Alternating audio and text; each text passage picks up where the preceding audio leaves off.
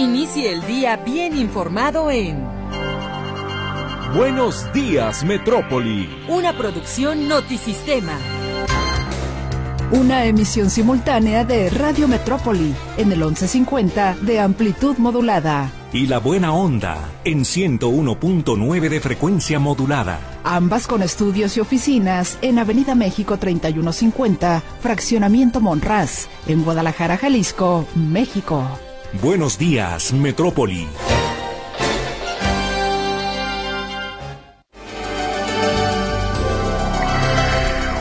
Muy buenos días, feliz mañana de miércoles 7 de febrero del año 2024. Les saludamos todo el equipo de la Estación de las Noticias, así que muchísimas gracias por estarnos acompañando, por estar desde muy temprano con esta frecuencia, el 1150 de AM.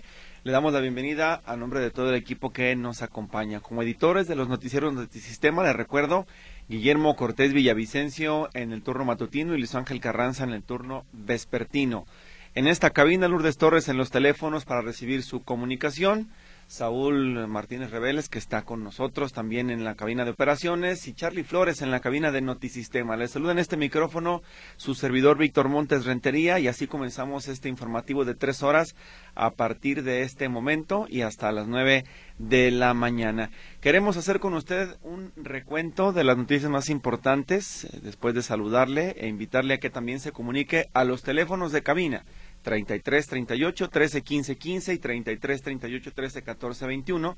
Ya sabe que su participación es bien recibida, como siempre es basta, así que le ofrecemos una disculpa a aquellas personas que, por ejemplo, ayer no pudimos atender porque evidentemente fue día de mucha actividad. El tema de mi pasaje siempre genera muchas preguntas, muchas inquietudes, pero los tiempos no alcanzan y lamentablemente pues no pudimos leer sus comentarios, pero esperamos que esa entrevista con Oscar Pérez Flores, director de programas estatales, le haya dado luz sobre el proceso que se lleva a cabo en este momento para darle los vales a las personas de la tercera edad o recargar las tarjetas a las personas de la tercera edad, por supuesto, mujeres líderes del hogar y además personas con discapacidad y sus cuidadores. Le, recuerdo también que tenemos un chat de contacto, la vía de comunicación más rápida de la estación de las noticias, el 3322 232738, mismo que tiene también un canal de comunicación donde de manera permanente estamos subiendo informaciones que a usted le sirven para que pueda tener a la mano, descargar y además compartir. Y hablando de informaciones, hagamos un recuento, ¿le parece?, de las notas más importantes de las últimas horas. Recordarle que la Suprema Corte de Justicia ordenó a la Secretaría de Hacienda que haga públicos los contratos que se firmaron para adquirir el software Pegasus, este software que fue utilizado para espiar a periodistas, políticos y defensores de los derechos humanos. Esto lo resolvió la Corte luego de revisar dos recursos en materia de seguridad nacional que fueron promovidos por la Presidencia en contra de resoluciones del Instituto Nacional de Transparencia en los que se ordenaba que se entregaran versiones públicas de los contratos. La Corte determinó que revelar los estados financieros no representa un riesgo porque no se solicita la información que se generó a través del espionaje, es decir, no quieren saber a quién espionaron ni qué encontraron, simple y sencillamente la parte económica, a quién se le compró, quién los compró y evidentemente otros datos de la numeralia que pueden ser de utilidad para continuar con esta investigación de si el Estado mexicano eh, pues eh, sigue mal utilizando este software Pegasus a partir de cuándo o si se confirma la versión que ha dicho el presidente de que en su gobierno no se espía a opositores ni a periodistas.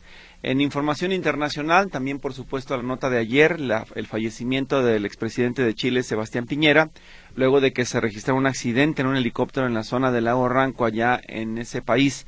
Sebastián Piñera, al parecer, no habría podido lograr zafarse el cinturón de seguridad y murió ahogado cuando la aeronave cayó en el lago. Las autoridades del país sudamericano decretaron duelo nacional y se comenzaron desde ayer los eh, funerales de Estado para Piñera en eh, este lamentable suceso que conmocionó a, a, Chile. Y en información local, recordarle que los vecinos de los fraccionamientos, Parque de las Aves y Vistas Zapopan, localidades que no son, digamos, muy conocidas por su reciente creación, padecen desde la semana pasada falta de agua potable luego de que alguien se robara el material eléctrico que hace funcionar las bombas que los abastecen de agua potable. Esto dejó sin líquido a 500 familias. Los inconformes aseguran que se solicitó la intervención del ayuntamiento, de la CFE y del CIAPA, pero ninguno había respondido hasta ayer a sus solicitudes. Así que por este robo de los componentes del sistema de bombeo. 500 familias se quedaron sin agua allá en Zapopan. Le repito, las colonias Parque de las Aves y Vista Zapopan que no cuentan con ese servicio. Y también darle a conocer que en Zapopan el presidente municipal, Juan José Frangé, inauguró, a pesar de los varios meses de retraso, los sistemas eh, hidráulicos y drenajes de obras de la avenida Venustiano Carranza en la colonia Constitución. Estas excavaciones que estuvieron durante muchos días abiertas y que estaban afectando la circulación y el paso de peatones, bueno, finalmente quedó esto ya resuelto, se inauguraron los trabajos, la obra ya prácticamente fue entregada y a pesar de que hubo manifestaciones en su momento por las obras, por los trabajos y los problemas que todo esto generó, el presidente municipal se limitó a decir que era grilla, que no pasaba nada y que ahí estaba finalmente el proyecto ya terminado. Y hablando de mi pasaje, la convocatoria que abrió el pasado 2 de febrero, hay que recordar, no tiene que olvidarse, esta es muy importante, está dirigida exclusivamente a los 145 mil beneficiarios ya inscritos, según informa la Secretaría del Sistema de Asistencia Social. Es decir, no hay en este momento nuevas convocatorias, no hay nuevos registros, simple y sencillamente quienes ya tienen la tarjeta tienen que acudir a recargarla para que siga su beneficio vigente por los próximos seis meses. La convocatoria para mujeres, personas de la tercera de personas con discapacidad y sus cuidadores cierra el próximo 23 de marzo, pero insistimos, no hay registro de nuevos beneficiarios. Y lamentablemente, en un recorrido rápidamente por la zona de la costa en Jalisco, saldo de dos presuntos delincuentes lesionados y dos elementos de la Guardia Nacional, además heridos, dejó un enfrentamiento a tiros que se registró allá en Puerto Vallarta. Esto se registró en la colonia La Desembocada, donde los ocupantes de una camioneta dispararon contra los elementos de la Corporación Federal que circulaban por esa zona. Los delincuentes heridos fueron capturados y así terminó esta movilización policiaca que se registró en la zona de Puerto Vallarta. Y de regreso a zona metropolitana, bueno, pues también lamentar que una mujer de la tercera edad en la colonia Jalisco fue atropellada por una unidad del transporte público, un camión de la ruta T06 que eh, pues eh, aparentemente estaba eh, detenido en, el semáforo con su luz roja. Cuando cambia la luz a verde, la unidad avanza y dice el chofer que él no vio el momento en que la mujer se cruzó cuando ya le tocaba a la unidad avanzar la atropella y pierde la vida. El hombre no escapó, se quedó en el lugar, fue remitido al Ministerio Público, quien será la autoridad de revelar finalmente quién es el responsable de este hecho o si él puede quedar en libertad. Así las noticias más importantes de las últimas horas, pero hay mucho más. Recuerde que tenemos también noticias nacionales, locales y además internacionales con la sección de nuestro compañero Carlos Torres. Pero vamos a empezar esta jornada de noticias, esta primera hora de manera amable. ¿Qué le parece? Escuchemos entonces la efeméride musical, que es el trabajo que nos presentan todos los días a esta hora Mercedes Altamirano, Jonathan Lozano y Marco Antonio Valencia es la música con que arrancamos en esta mañana de miércoles 7 de febrero. Comenzamos con el bloque de información nacional, saludando en la capital del país Arturo García Caudillo con su reporte. Adelante, Arturo, muy buenos días. ¿Qué tal? Buenos días, me da gusto saludarles.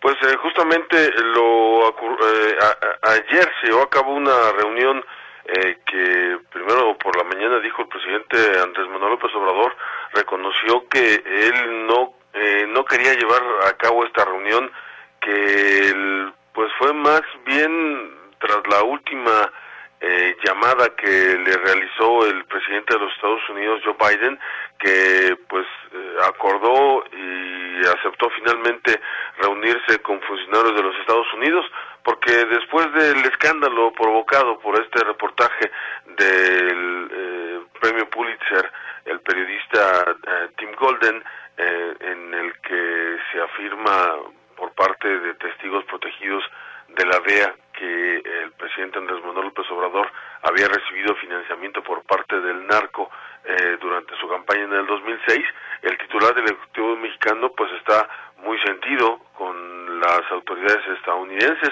y entonces decía cómo me voy a parar a, hablar con ellos, eh, a negociar con ellos si eh, para ellos soy un narcopresidente. Entonces, eh, pues bueno, dice que fue finalmente eh, el haber platicado con el presidente Joe Biden, aunque aclaró también que nunca trató este tema con Joe Biden. El, este pues supuesto financiamiento, pero que finalmente pues sí iba a aceptar reunirse con estos personajes encabezados por la asesora de seguridad de la Casa Blanca, Liz Sherwood, Liz Sherwood Randall, Elizabeth Sherwood Randall, pero el tema eh, iba a ser única y exclusivamente el de migración. Sin embargo, al salir ya de la reunión de, en Palacio Nacional, la canciller Alicia Bárcena, que iba escoltada por las secretarias de Gobernación Luisa María Alcalde y de Seguridad y Protección Ciudadana Rosa Isela Rodríguez, pues bueno, lo, eh, explicó que Liz Sherwood Randall eh, pues le aclaró al presidente López Obrador que este tema, esta investigación era un caso cerrado desde hace mucho tiempo y que pues no tendría ni siquiera por qué preocuparse. El reportaje que se publicó en Estados Unidos, que el presidente incluso sugirió que deberían disculparse en Estados Unidos. Mira, en realidad este es un tema que eh, lo que se tocó, por lo menos en la reunión privada que sostuvimos con el presidente Andrés Manuel López Obrador y la señora Liz la asesora de seguridad de la Casa Blanca, le dijo al presidente que este es un tema cerrado para ellos. Este es un tema que ocurrió en 2006 y todas las investigaciones que hicieron en Estados Unidos fueron cerradas sin haber encontrado ningún tipo de, yo diría, de delito ni, ni, ni consecuencia de ello. Así es que es una investigación que en realidad es antigua, ¿verdad? Un periodista recoge de, no sé, de reportajes de, de la DEA, pero antiguos, y eh, para ellos este es un tema cerrado. Pero, una disculpa, lo tomarían como una disculpa. Pero en realidad eh, no, es, no es un tema de disculpa, no es un tema de que no proviene de, de la oficina ni del presidente Biden, ni del Departamento de Estado, ni de la Casa Blanca. ¿De la DEA? Este es un tema que proviene más de la DEA y la DEA pues tiene también sus propios eh, cursos institucionales, pero yo lo que quiero decir es que este es un tema realmente cerrado. Pero ¿cuál fue la respuesta? Pues ahí está justamente Alicia Bárcena, la secretaria de Relaciones Exteriores, aclarando este punto, con lo cual pues eh, suponemos que ya lo darán por cerrado, porque el presidente López Obrador, sin que nadie se lo preguntara, por cuarto día consecutivo, ayer eh, volvió a mencionar este este tema, este asunto, eh, y eh, pues bueno, vamos a ver si el día de hoy también lo vuelve a tratar porque parece que es una herida de esas que no sanan y que es como si todos los días le echaran sal eh, porque repito sin siquiera que se lo preguntaran el día de ayer volvió a, hablar de este asunto. La semana pasada fueron tres días consecutivos. El lunes no habló de esto porque el lunes no hubo mañanera pero ayer retomó una vez más repito este este tema este asunto. Vamos a ver si después de esta reunión pues lo vuelve a tratar, aunque seguramente ahora sí ya va a dar por cerrado definitivamente este asunto, esta afrenta que le colocaron, esta estrellita que le colocaron en la frente por un eh, reportaje eh, realizado en los Estados Unidos. Mi reporte, buenos días. Buenos días Arturo, muchísimas gracias por la información. Ya hasta pronto. Hasta luego, es Arturo García Caudillo en la Ciudad de México. Y bueno, recordarle que la Comisión de Debates de Línea aprobó el mecanismo para seleccionar las preguntas de la ciudadanía que se harán a él y las candidatas a la presidencia en el primer debate del próximo 7 de abril. La recepción de preguntas iniciará a las 7 de la mañana del 20 de febrero y concluye a las 11.59 del día siguiente, del 21 de marzo. Para que las preguntas tengan oportunidad de ser elegidas, su redacción no debe incluir discurso de odio, inclinación partidista, ideológica, religiosa, violencia, discriminación o que vayan dirigidas hacia una candidatura en especial. Se pide a la ciudadanía que las preguntas se apeguen a los temas del primer debate, que son educación, salud, transparencia, corrupción, no discriminación, grupos vulnerables y violencia contra las mujeres. La recolección de las preguntas garantizará, dicen, la certeza, transparencia y un mecanismo simple y accesible, además de representatividad de los temas, coherencia, buena sintaxis y neutralidad. Se propondrá al Consejo General del INE, que sea la organización Sigma Lab del ITESO, quien haga la selección, pues cuenta con el equipo humano para procesar grandes volúmenes de datos y herramientas para análisis de lenguaje la Coordinación de Comunicación Social, así como la Unidad Técnica de Servicios de Informática y la Unidad de Transparencia, crearán el formulario en línea que podrá ubicarse en la página web del instituto, pero también en sus redes sociales donde se van a captar las propuestas de preguntas para este primer debate que se realizará en próximas fechas a los candidatos a la presidencia de la República. Y bueno, ayer el tema con el que arrancamos la semana, esta semana de fin de semana largo, fueron las eh, propuestas de reforma del presidente López Obrador. Y ya hubo también reacciones de los empresarios. El Consejo Coordinador Empresarial consideró que no es momento para discutir las profundas reformas constitucionales presentadas por el presidente de la República, Andrés Manuel López Obrador, debido al proceso electoral que se está viviendo en el país. Hay que recordar que el jefe del Ejecutivo presentó en total 18 reformas constitucionales y dos legales, las cuales fueron entregadas por la Secretaría de Gobernación Luisa María Alcalde. Los em, empresarios, en voz de su titular, del presidente de este organismo del Consejo Coordinador Empresarial, Francisco Cervantes Díaz, revelaron que revisarán detenidamente el contenido de las iniciativas y al hacerlo tendrán que argumentar a favor de la división de poderes, el fortalecimiento de la democracia, la competitividad, la certidumbre jurídica que se requiere para incentivar las inversiones y el cumplimiento de los acuerdos comerciales de los que México forma parte. También el Consejo Coordinador Empresarial dijo que las propuestas relacionadas con la integración y facultades del Poder Judicial, la organización electoral, la integración del Poder Legislativo y la desaparición de los órganos reguladores con autonomía constitucional representan modificaciones profundas que trastocan el régimen político que se ha construido con contrapesos y equilibrios democráticos y que deben en su caso ser producto de un amplio consenso en torno a principios que unan, pero no que dividan a los mexicanos. Así, el sector empresarial pues dijo que presentarán sus recomendaciones ajustes que consideren necesarios una vez que conozcan y analicen a profundidad todas y cada una de las iniciativas, pues dicen ellos es importante considerar al sector antes de que se pueda aprobar cualquier cambio de estas características o de gran calado en el país.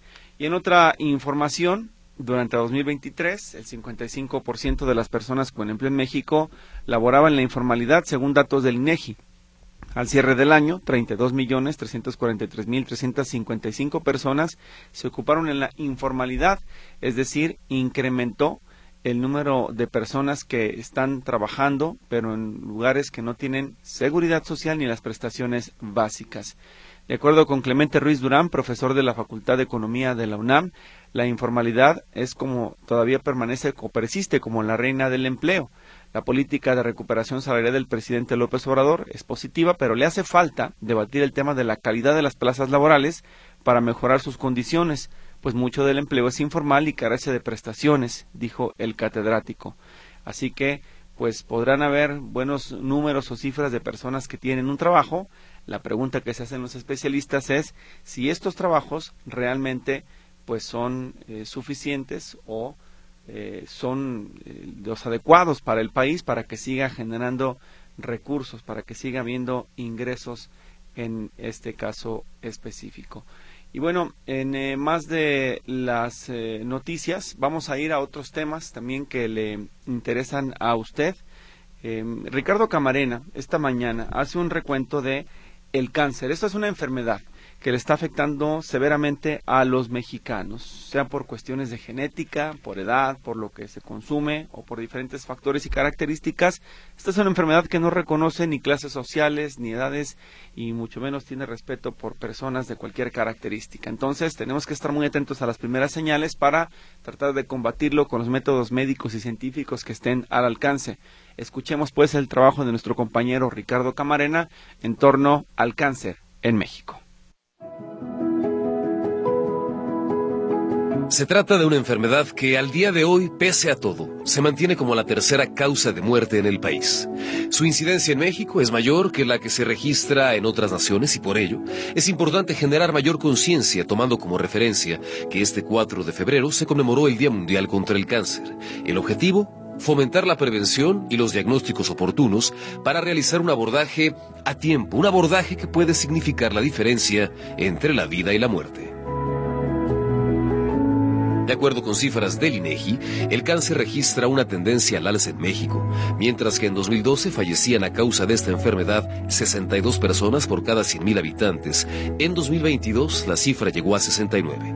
Y si revisamos las cifras de los últimos 30 años, el crecimiento de esta enfermedad en el país rebasa el 125%. El exsecretario de Salud en Jalisco, Alfonso Petersen Fara, plantea, en términos coloquiales, qué es el cáncer y cómo es que puede aparecer en cualquier momento, en cualquier parte del cuerpo. Una enfermedad en la que algunas células del cuerpo se multiplican sin control y se diseminan a otras partes del cuerpo, lo que genera crecimientos anormales conocidos como tumores y colonias celulares en diferentes partes del cuerpo conocidas como metástasis.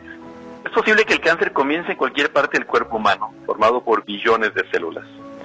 En condiciones normales, las células humanas se forman y se multiplican mediante un proceso que se conoce como división celular para formar células nuevas a medida que el cuerpo las necesita cuando las células envejecen, se dañan o mueren. Las células nuevas las reemplazan. Cuando esta multiplicación se hace fuera de control, es cuando el cáncer se hace presente.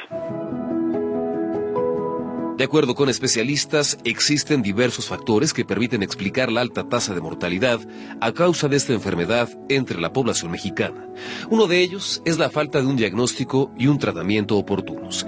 El exfuncionario estatal revela cuáles son los tipos de cáncer que más afectan a la población mexicana de acuerdo con su género y edad. Entre los múltiples tipos de cáncer que afectan a la población infantil de 0 a 29 años de edad, en México está la leucemia, en los hombres de 30 a 59 el cáncer de colon, en las mujeres de este grupo de edad el de mama y el de cuello, el de cuello uterino.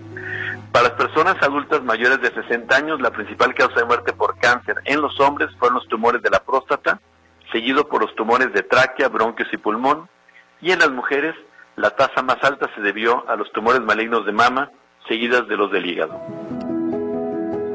Información de la Secretaría de Salud revela que uno de los factores de riesgo relacionados con esta enfermedad es el consumo de tabaco. Esta es la causa del 90% de los casos de cáncer de pulmón entre los hombres y del 80% entre las mujeres.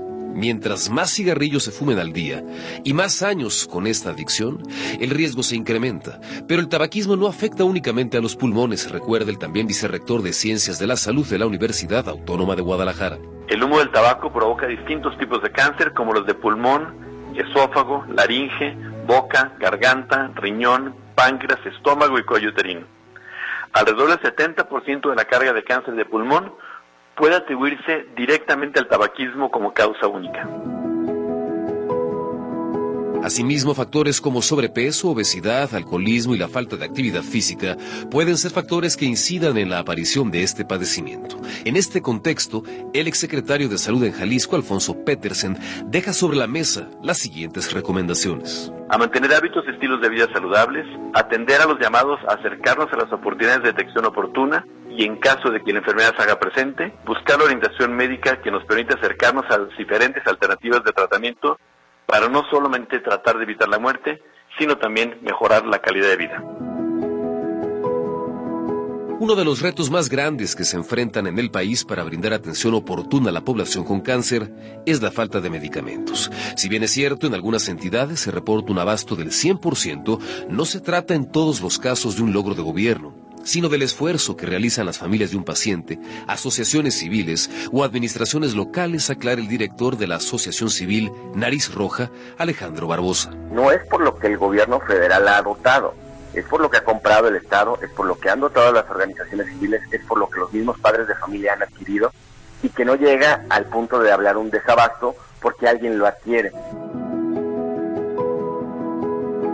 Los recursos económicos también se constituyen como uno de los grandes retos del sector salud para hacer frente a esta enfermedad, reconoce el vicerrector de la Facultad de Ciencias de la Salud de la Universidad Autónoma de Guadalajara, Alfonso Petersen. Pero sin duda, la principal limitante que tenemos actualmente en el sistema de salud de México para poder enfrentar los diferentes retos es el presupuesto. Pese a las políticas públicas, campañas y estrategias implementadas para prevenir y hacer frente a esta enfermedad, proyecciones como la del Instituto Nacional de Cancerología advierten que para el 2040 podría registrarse un incremento de entre el 60 y el 80% de esta patología, especialmente el cáncer de mama y el de próstata. Notisistema, Ricardo Camarena. Pues ahí están los datos, es información que esperemos les sea de utilidad para que tome conciencia de la importancia de detectar oportunamente el cáncer y cuando ya se tiene la lamentable noticia, combatirlo por todas las vías posibles, en el sector salud o en la medicina privada, como sean sus posibilidades, pero que sea rápido, que sea lo más pronto posible para tener un mejor pronóstico de vida.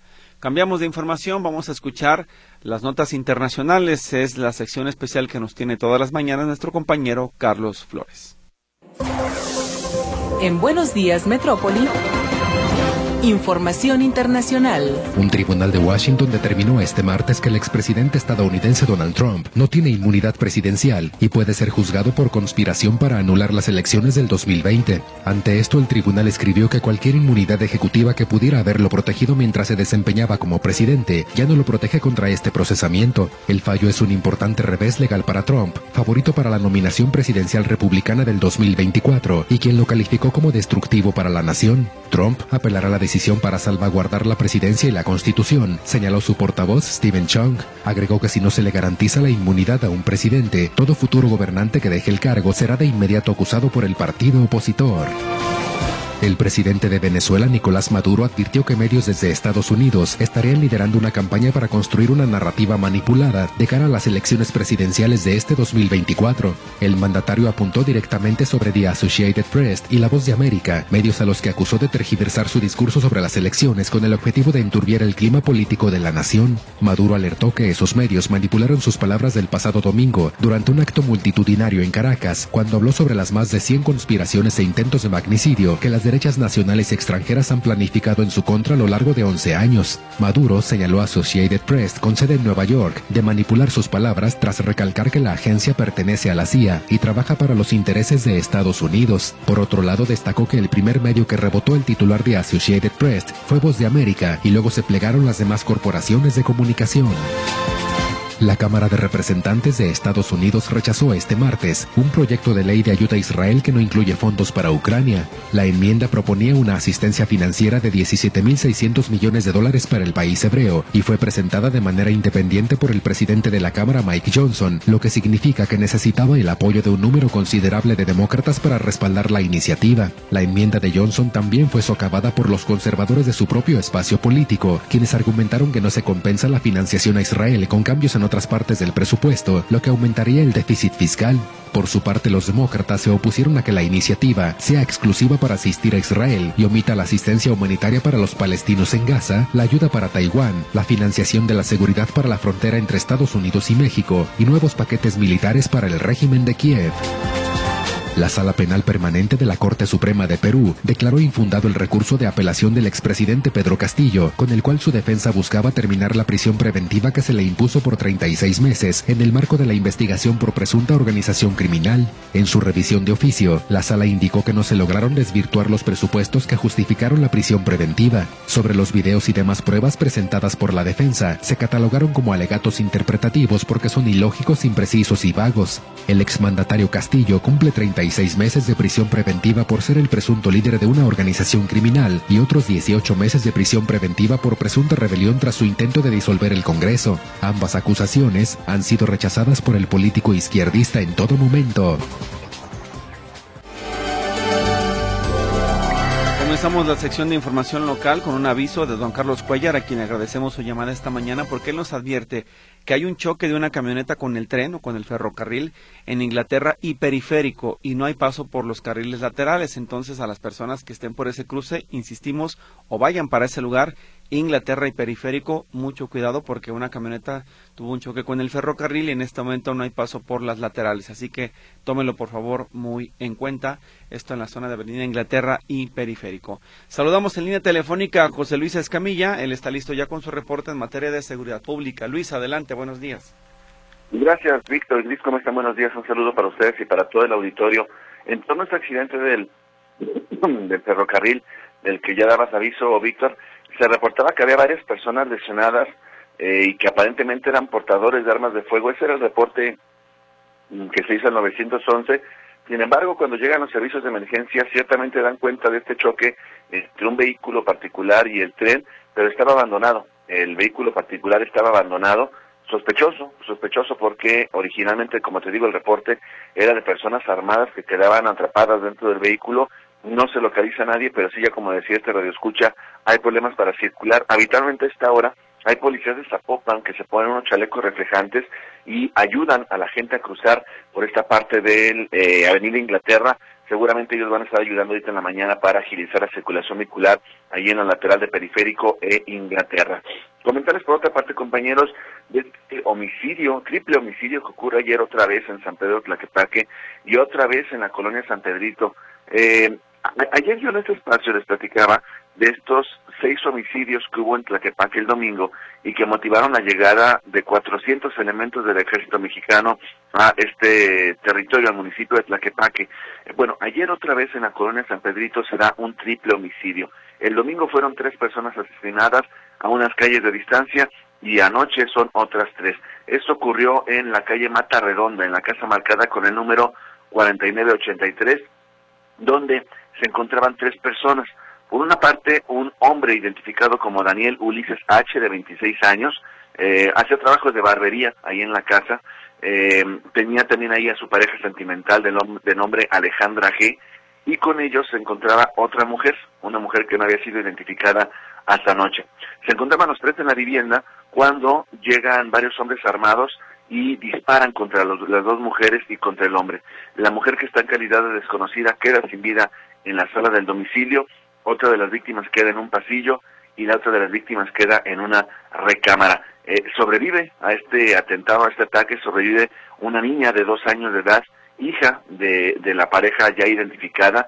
Al lugar llegó una mujer quien dijo que era su hijo y su nuera, y esta pequeñita de dos años de edad resulta ilesa, afortunadamente, luego de esta agresión a tiros ocurrida ya en el municipio de San Pedro Tlaquepaque. Pero llama poderosamente la atención, compañeros, que otra vez en la colonia San Pedrito, a menos de 48 horas del primer homicidio, se registra esta, esta otra agresión a, a balazos que deja otra vez tres personas fallecidas. Y anoche, producto de esta agresión a tiros, compañeros, hubo una intensa movilización de elementos del ejército en diferentes puntos de Tlaquepaque. Específicamente de Tlaquepaque, los elementos del ejército armaron convoys y estuvieron circulando por diferentes calles del municipio haciendo revisiones aleatorias a diferentes vehículos, pues con la intención de detectar a las personas que están haciendo esta clase de delitos allá en el municipio de San Pedro Tlaquepaque. Así que estamos hablando que eh, entre domingo y martes, nueve personas asesinadas, todas en San Pedro Tlaquepaque, y de estas nueve, seis en la colonia San Pedrito. Mi reporte, compañeros, buenos días. Bien, José Luis, muchas gracias por la información. Ahí está el recuento de los datos, de la información más relevante en materia de seguridad pública. Con algo más que también tiene que ver con la seguridad, Héctor Escamilla está en la otra línea telefónica. Vamos a escuchar lo que nos tiene preparado. Héctor, adelante. Compañeros, ¿cómo están? Buenos días, un gusto saludarlos. Eh, también al auditorio, excelente miércoles. Y bueno, comentar, ayer planificábamos este incidente que se presentó durante el fin de semana, donde siete jóvenes que participaban en una manifestación pro-palestina fueron detenidos cuando hacían pintas en la Rambla Cataluña, particularmente en el muro poniente del exine del estudiante, que ahora es propiedad de un canal de televisión. Estos siete jóvenes fueron detenidos por la policía bajo el argumento de daño a propiedad ajena, enviados al juzgado municipal y si bien liberados horas más tarde, pues hay inconformidad por parte de estos detenidos quienes argumentaron que la policía los maltrató y que además pues se, fue un acto de represión esto por haber realizado pintas en este muro. En esta pared se colocó, digamos, sobre una parte que es de cantera, la figura de un guerrero palestino, eh, una cita, eh, un texto eh, poético y también una frase que dice Palestina libre. los colectivos, bueno, ellos dicen que están en su derecho de manifestarse y por tanto, pues esto señalan fue un acto de agresión, por lo cual se manifestarán el próximo domingo de la Rambla Cataluña en la presidencia municipal de Guadalajara.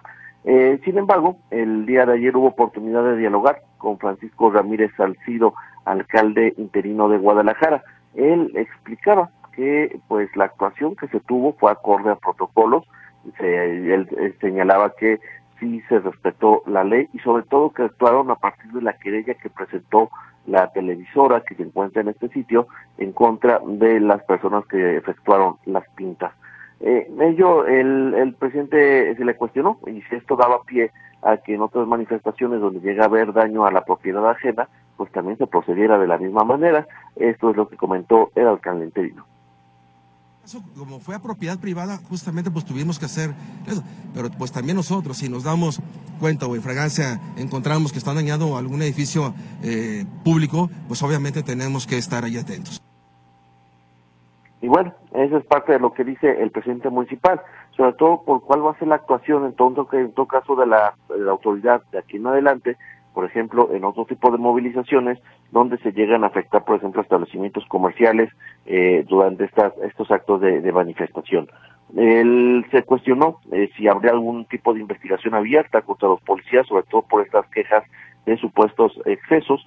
Dice que no, que la, de momento no hay ninguna queja abierta, pero si alguno de los afectados, de los detenidos, se siente agraviado, pues que acuda ante las instancias com competentes a presentar su querella pero por lo pronto dice la actuación fue legal, fue apegada a derecho y eh, fue a partir de una denuncia que presentó un particular por el daño a sus bienes. Esta es la información, compañeros. Muy buenos días. Muy buenos días, Héctor. Gracias por la información. Es eh, la advertencia además de que la, este fin de semana habrá una manifestación. No se quedaron tranquilos los jóvenes, así que ponga mucha atención para lo que pueda pasar este fin de semana. Vamos a la otra línea telefónica. Claudia Manuela Pérez nos eh, tiene las eh, más recientes declaraciones del gobernador, por cierto, también hablando del tema de seguridad, este que nos ha tenido atentos esta mañana. Claudia, te escuchamos, adelante. ¿Qué tal, Víctor? Gracias, gracias, muy buenos días. El gobierno de Jalisco desmiente los señalamientos de la candidata de Morena a la presidencia del país, Claudia Sheinbaum, quien el fin de semana de visita en la entidad aseguró que el gobierno federal tiene un mapeo de la inseguridad y el Estado no tiene buenos números el gobernador Enrique Alfaro pide no manejar el tema de seguridad en la agenda política y dice que él desconoce que exista ese mapeo. Escuchamos. Nadie en la mesa de seguridad el día de hoy, por la mañana que pregunté, tiene información alguna sobre este supuesto mapeo. Ahora bien, si de veras existe este mapeo, que no nos han informado, el decir que Jalisco es el estado de mayor riesgo del país tendría que plantearse en función de cuáles son los elementos que respaldan este señalamiento. Miren, le quiero, les quiero presentar, sin ánimo de polemizar, pero sí de dar información, no del gobierno de Jalisco, sino la información que presenta el presidente de la República y el propio Gabinete de Seguridad mes con mes, y que hicieron un corte el año anterior, hace apenas unas semanas. ¿Cómo estamos en la incidencia delictiva total respecto al resto del país? Ahorita les hablé cómo vamos respecto al trabajo que aquí en Jalisco estamos realizando. Según estos números que presentó el gobernador ayer, en incidencia delictiva total, Jalisco pues bajó del lugar 12 al lugar 19, dice en esta administración. También aseguró que este mes de enero fue el más bajo en incidencia delictiva de esta administración y dice que Jalisco se ubica en lugar 19 y que en esta administración en los últimos cinco años, señala el gobernador, los delitos patrimoniales de los que tanto él insiste robo a, de vehículo, robo casa habitación, robo transente, robo a vehículo de carga. Dice que estos delitos han bajado 61% en su administración. Estos son los números que presenta el mandatario estatal respecto a los eh, señalamientos de Claudia Sheinbaum y respecto a la, seguridad en el Estado. No menciona casi nunca el gobernador esos enfrentamientos ayer, el de Puerto Vallarta, o cuando lo hace, indica que es son este, enfrentamientos de fuerzas federales porque están combatiendo, combatiendo a la, delincuencia organizada. Reiterar, el mandatario estatal asegura que Jalisco ha bajado eh, en incidencia delictiva y actualmente se encuentra en el lugar 19 a nivel nacional. Mi reporte, muy buenos días. Bien, Claudia, muchísimas gracias por tu información. Muy buen día. Hasta luego. Hasta luego es Claudia Manuela Pérez. Don Carlos Cuellar nos insiste, bueno, ya nos decía el detalle del accidente en la Avenida Inglaterra. Él dice que no hay paso por las laterales de periférico, pero una persona del auditorio nos solicita saber en qué sentido está el accidente. Si en, en sentido, digamos, hacia, hacia Jocotán o hacia, por ejemplo, el estadio de OmniLife o si es para la, la zona, no sé, por decir así, acueducto. Es decir, quisieran saber las personas eh, en qué parte se concentra el problema para poder resolver, cambiar su ruta en este momento. Si alguien está por la zona y nos lo puede confirmar, se los vamos a agradecer, por supuesto. En más de la participación del auditorio, los, los mensajes que van llegando, dicen aquí Miguel Padilla, quiero comentar que la señora Sheinbaum maneja sus eventos de campaña con puros acarreados. Me tocó ver cuando vino a Guadalajara hace tiempo a la Plaza Juárez, como en los alrededores estaba lleno de camiones que venían fuera con acarreados. Bueno, en otro, en otro de los mensajes, don Raúl García se comunica para, más que saludarnos, presumirnos que hoy cumple 59 años, así que le enviamos un caluroso abrazo y felicitación. Él dice que diario nos escucha cuando va a la oficina, así que, don Raúl, esperemos que también allá en el trabajo si usted es el patrón, bueno, pues que haga pastel con sus empleados. Pero si usted es el empleado, que sus compañeros también lo festejen como lo estamos festejando nosotros. Buen viaje al trabajo y feliz cumpleaños. Blanca González dice que quiere reportar que en la ruta 631A choferes de los camiones y carros pasan muy rápido por la calle Valle de Temajaca en la colonia Parque Real en Zapopan. Dice que hay un kinder y una primaria en ese lugar. Necesitamos que nos pongan dos topes porque ya van tres veces que casi atropellan a los niños que cruzan. Ya se le avisó a la presidenta de Colonos y no han hecho nada. Hasta que pase algo grave van a hacer caso. Por favor, por favor ayuden a difundir para prevenir que suceda un accidente. Y por otro lado dice este mensaje de Javier González, informar que en la subida de Lázaro Cárdenas a carretera Chapala está bloqueada debido a, a dos trailers que se quedaron en la misma. Hay dos patrullas de movilidad para hacer saber la situación. Quiero pensar que don Javier González se refiere a esta entrada que está a mano izquierda cuando nosotros venimos bajando del, del tapatío y tenemos que seguir o derecho por González Gallo, o meternos a Niños Héroes en Tlaquepaque, o tomar Lázaro Cárdenas, a esa subida, a esa rampa se refiere que está detenido todo por los tráileres atorados. Entonces, espero que sea así, y si usted va a entrar a la ciudad, o viene del aeropuerto, quiere ir hacia la zona centro, por ejemplo, o al poniente, considere que estos trailers están afectando la circulación porque esto va a repercutir seguramente en todo el ingreso a la ciudad por la carretera a Chapala. Muchísimas gracias por sus mensajes y por la orientación que le dan también a nuestro auditorio con sus comunicaciones. Más eh, llamadas, bueno, ya don Carlos Cuella dice que el accidente es viniendo del estadio hacia Santa Margarita. Pues ahí está para la persona que nos está escuchando, es hacia Santa Margarita y también José Luis Escamilla confirma de Vallarta hacia Acueducto. Muy bien, ahí está el dato preciso para que lo tomen en cuenta las personas que se dirigen en este momento hacia el municipio Zapopan. Hay una noticia importante antes de irnos al noticiero Notisistema. El Papa Francisco aceptó la renuncia al gobierno pastoral de la diócesis de Autlán en México que presentó Monseñor Rafael Sandoval y nombró en su lugar a Monseñor Eduardo Muñoz Ochoa, hasta ahora obispo titular de Satafis y auxiliar de Guadalajara. De acuerdo con este comunicado eh, fechado en la Ciudad del Vaticano, se informa que el Santo Padre aceptó la renuncia al gobierno pastoral de la diócesis de Autlán presentado por el religioso. Monseñor Eduardo Muñoz Ochoa nació el 13 de octubre de 1968 en Guadalajara, fue ordenado sacerdote el 22 de mayo de 1997 e incardinándose en la Arquidiócesis Metropolitana de Guadalajara. Es licenciado en Teología Dogmática por la Pontificia Universidad Gregoriana de Roma y licenciado en Filosofía por la UNIVA de Guadalajara.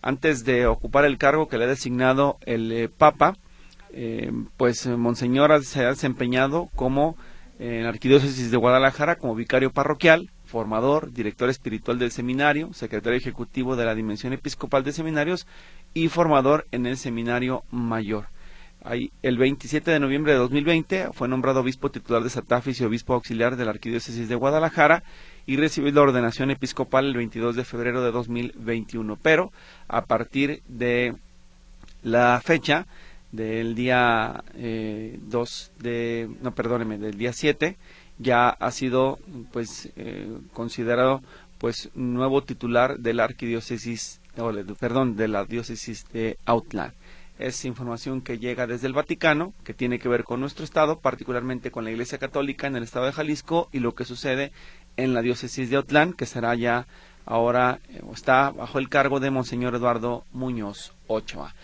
Vamos al noticiero Notisistema de las 7 de la mañana, ¿qué le parece? Y después de las noticias regresamos con más información, la efeméride musical, por supuesto el pronóstico del tiempo, sus comentarios y además la participación de ustedes, además de la participación de ustedes, más datos importantes que tenemos que compartirle en este informativo Buenos Días Metrópoli.